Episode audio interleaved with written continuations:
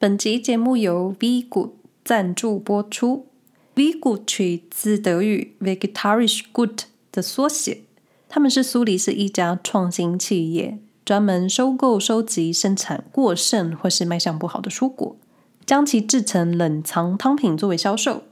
包装材料严选可回收、可重复利用、环境友好的包材。Vigo 主张环保永续，并希望能做到丑丑不被消费者喜爱的蔬菜救星，让他们拥有第二次机会。进一步了解 V 股理念，可以参考节目说明栏位。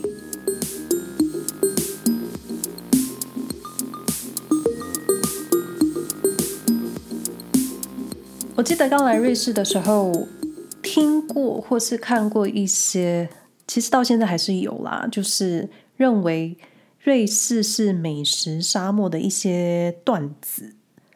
当时我自己并不是这么在意。因为我觉得吃东西这件事情很个人，好不好吃、喜不喜欢，真的都是个人感受。但是在瑞士住久了，然后有机会去邻近的国家旅行，好比去意大利吃东西的时候，在咀嚼食物的过程，慢慢都会出现一个感想，就是为什么？为什么东西一离开瑞士都会变得很好吃？Viso，我记得好久以前，那个时候，嗯、应该是两年前，COVID 的期间，我们家订了星期六的报纸。是的，你可以选择指定星期六，或是星期天，或是任何主题，whatever 报。那报纸有时候会夹一些刊物、广告或是小本本。那我们曾经收过一本瑞士旅游局的免费刊物，是介绍瑞士重点城市的特色。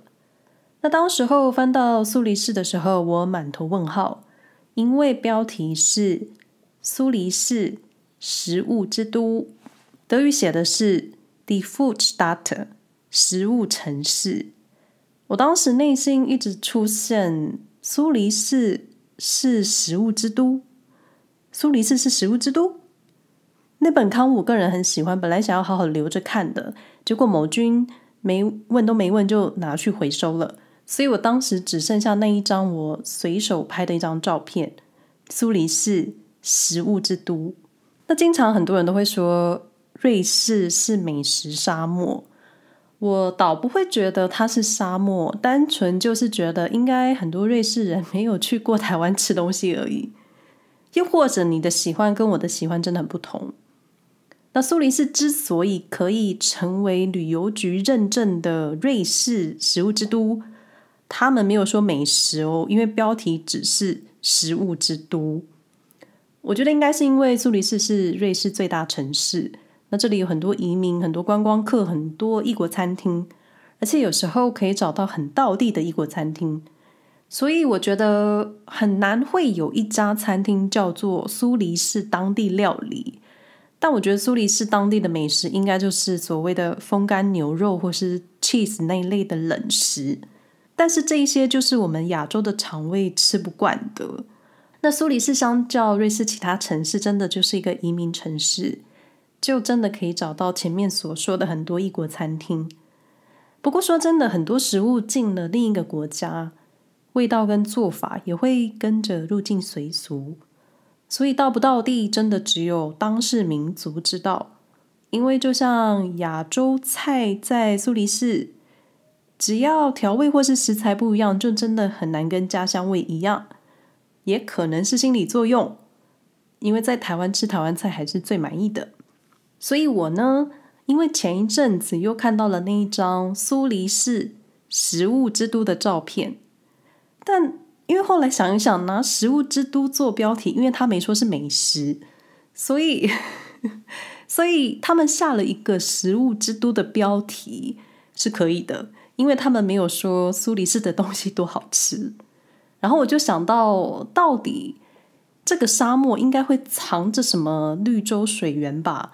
因为，因为比，因为毕竟食物这件事情真的是个人口味，有人喜欢，有人不喜欢，吃不吃得惯，或是你的肠胃能不能接受你吃的东西，都会影响你对一道菜的喜爱。但说到瑞士，最能直接想到的第一个食物就是。马铃薯煎饼，不然就是起司，再不然就是马铃薯煎饼或是 cheese。巧克力不是食物，所以今天不会讨论它。那我个人觉得，所谓的瑞士厨房、瑞士在地料理，整个就是粗暴简单，也就是瑞士食物摆盘看起来没有法式料理这么精致，口味没有意大利料理这么丰富。很多时候，所谓的瑞士食物就是吃一个吃一个饱。这是我个人的想法，因为瑞士位在高原平地，天气一般就是凉爽，冬天就是更冷，所以瑞士居民需要高热量又饱足感的食物。加上瑞士人这么务实，所以我觉得他们的食物就是真的吃饱就好。不过每个人都会跳出来说自己家乡的食物多好吃，可是因为食物真的太个人想法。所以，我们今天就来看看哪些是经过瑞士联邦政府认证的瑞士美食 （Swiss Cuisine）。瑞士因为地处中欧，旁边有德国、法国、意大利，还有奥地利，彼此的文化几百年来都是相互交流，民族食物也是。所以，有时候德语区的食物们或是食材，基本就是跟邻近的德国或是奥地利很近。但因为瑞士又是一个很神奇的国家，每个邦州都发展自己的小事物、自己的税收、自己的法律。法语区有自己的饮食风格，意语区也有自己的风格，各有在地的特色食物。然后又是一句“看你吃不吃得惯”。那首先我就先来分享瑞士官方认证的国菜，联邦网站使用的文字是。Switzerland's national dishes，所以就是国菜。但我所想象中的国菜跟瑞士的国菜好像落差太大了。就我可能想象中的国菜，可能被台湾的菜色影响，因为我觉得国菜可能就是要华丽的大菜。但瑞士这个直朴的国家，他们的国菜真的是有够家常的，是有多家常？我来跟各位一一上菜好了。联邦政府网站收入的瑞士国菜有四道，第一道就是大家都知道的 cheese 风度也就是 cheese 锅。好吧，cheese 锅你要华丽也是可以很华丽的，就容我稍微简单介绍一下它的内容物。那 cheese 风度的底是使用各种不同的 cheese 融在一起，那最常使用的就是 Gruyere cheese。Freiburg 干酪还有 Appenzell cheese 这三种磨碎混在一起，然后加入白葡萄酒一起煮。接着呢，拿叉子叉面包、蔬菜或是肉，沾热起司一起吃。那蔬菜、面包、肉都是切成一口大小的那种一口食。那 cheese 呢，它本身就是胖胖食物，所以一般吃 cheese 风度的搭配饮料是白葡萄酒或是茶，解腻。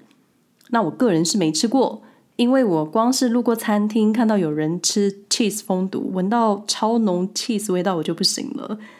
所以等到我吃了人生第一口 cheese fondue 的那一天，就是我本人真爱瑞士的那一天。那第二道瑞士国菜，说国菜我自己都很不好意思，因为这一道就是很简单的马铃薯煎饼 Würstchen 好啦，我道歉，因为 Würstchen 可能可以很不简单，但是你听到马铃薯煎饼，你就会想到那个薯饼，就你知道的，我说的那个薯饼。因为我个人还是真的比较喜欢早餐店的薯饼。那 Würstchen 马铃薯煎饼在瑞士各个超市都可以找到，而且加上有着各种不同口味，加蔬菜、加培根或是纯素的。那 roasty 可以是主食或是配菜，在家也能自己做。就是呢，把马铃薯去皮煮熟，磨碎之后捏成或是揉成，或是你就塑形成一个圆圆扁扁的小圆饼，煎熟了就大功告成了。就你可以搭配任何想吃的东西，加一颗蛋啊，加蔬菜啊，就是有的没的或是肉。但是马铃薯煎饼的独特之处在于。马铃薯煮熟之后磨碎的动作，它其实不是磨碎，而是刨成丝，有一点像是你刨红萝卜丝的那种工具，所以瑞士的马铃薯煎饼是吃得到丝状的口感，但是它对我来说就是马铃薯煎成一个饼这样。那马铃薯煎饼在瑞士的每个城市吃法略有不同，都有自己的独特做法。那据说它的发源地在苏黎世，那苏黎世的家庭做法就是生马铃薯先刨成丝，再煎成饼。总之，Rösti 马铃薯煎饼就是一个既家常又家常的瑞士国菜。那第三道瑞士国菜是我个人最喜欢的一道，也是唯一经常吃的，就是 Raclette 烤 cheese。Raclette 在瑞士瓦莱州是一道典型的家常菜，是的，家常国菜，国菜的家常。传统的吃法就是一大颗 cheese 轮。在切断面的那一边加热，然后把融化的 cheese 刮下，覆盖在盘中已经煮熟的食物上面，搭着一起吃。那瑞士居家食用的最佳方式就是买一台 Raclette 专用烤盘，一般就是上下两层，上层供你烤肉、烤蔬菜或是其他你想吃的东西，那中间那一层会放着小平底铲，方形的小平铲会有一个凹槽。里面让你放切好的 Raclette 专用 cheese 方块，等 cheese 融化，食物也熟的时候，接着再混在一起吃。一般会搭配马铃薯，是的，又是马铃薯。那 Raclette 跟 cheese 封堵的传统吃法就是很肥又很饱，但是瑞士就是冬天很冷，你需要吃高热量的东西。那 Raclette 一般家庭会搭配腌洋葱，还有腌过的小黄瓜一起吃。但我们家吃 Raclette 的路线比较特别，可能会被瑞士人讨厌。不过好险，瑞士人不会听我的节目。我们上层烤盘是拿来炒蔬菜，是真的在炒蔬菜。我会把想要吃的蔬菜或是蘑菇切成很小一块。因为这样炒比较快熟。那在烤盘上炒的过程中，等待 cheese 融化，就有一点像是上层是台式的铁板烧，下层是烤 cheese，最后混在一起吃。OK，瑞士朋友，请不要讨厌我。那最后一个瑞士国菜，我当时看到的时候真的是，哈，这也能是国菜？我拿这一题来问我先生的时候，他还一直猜错，不晓得第四道是什么菜。那根据瑞士联邦网站所认证的瑞士国菜，第四道菜是 musli，。你没有听错，就是那个，就是那个 musli。那 Müsli 是瑞士营养师 Britta Berner 最初开发给疗养院病人食用，好消化的。燕麦片食物，嗯，它是食物吗？它就是燕麦谷类加上水果还有牛奶混在一起的早餐。那当然，它变化可以很多，你你你你爱加什么就加什么，蜂蜜或坚果的。但是，但是它是国菜，我只能说，瑞士人对于国菜的定义跟我们台湾国宴大菜还真的是不一样。不过我比较好奇，瑞士国宴请外宾吃什么？饭后餐点应该是慕斯里吧。当然，前面我们也提到了，瑞士因为地处中欧，旁边德国、法国、意大利还有奥地利，彼此的文化相互交流，所以也成了瑞士境内被切成三大语区的食物地图。就是对不起，罗曼语，你真的是太容易被忘记了。因为就连联邦网站也没有把你归成一类，我也是没有办法。那瑞士官方列出的传统食物或是特色食物，我整个看了一遍，就是各种 cheese，各种香肠分散在整个瑞士境内。内行人可能觉得很棒，但我外行人就觉得同样东西太多，口味太多种，就你。就你好像没有其他的时间去开发其他东西，好比我有一次进超市，蔬菜水果区是很大一区，但是种类非常少。我所谓的种类是多元化，好比苹果可能就有七八种苹果，不夸张，有七八种苹果来自本地或是旁边国家进口。那上次有一回是一整个版面都是番茄，各种番茄大大小小，各种品种。我真心就觉得选择很少，因为 对我这种不懂厨房做菜的人来说，我真的不知道买什么。就所以就所谓外行人不懂，内行人可能觉得是天堂。我的天堂在台湾夜市。那说这么多，我们来看看瑞士食物的一些数据。瑞士拥有超过四百种面包。是的，那德语区的朋友最喜欢全麦面包，法语和意大利语区偏爱白面包，还有传统星期天会吃的辫子姑娘面包。关于面包，我曾经做过一集瑞士面包单集，在第六十一集，有兴趣的朋友可以听听。那当然，我们不能忘记 cheese。瑞士大大小小 cheese 至少四百五十种。那瑞士居民每人每年吃将近二十二公斤。那我个人可能就贡献两公斤而已，因为我几乎不吃 cheese。那瑞士各地居民特爱各种香肠，日内瓦、鲁拉州、St. g a l e n 都有自己的风味香肠。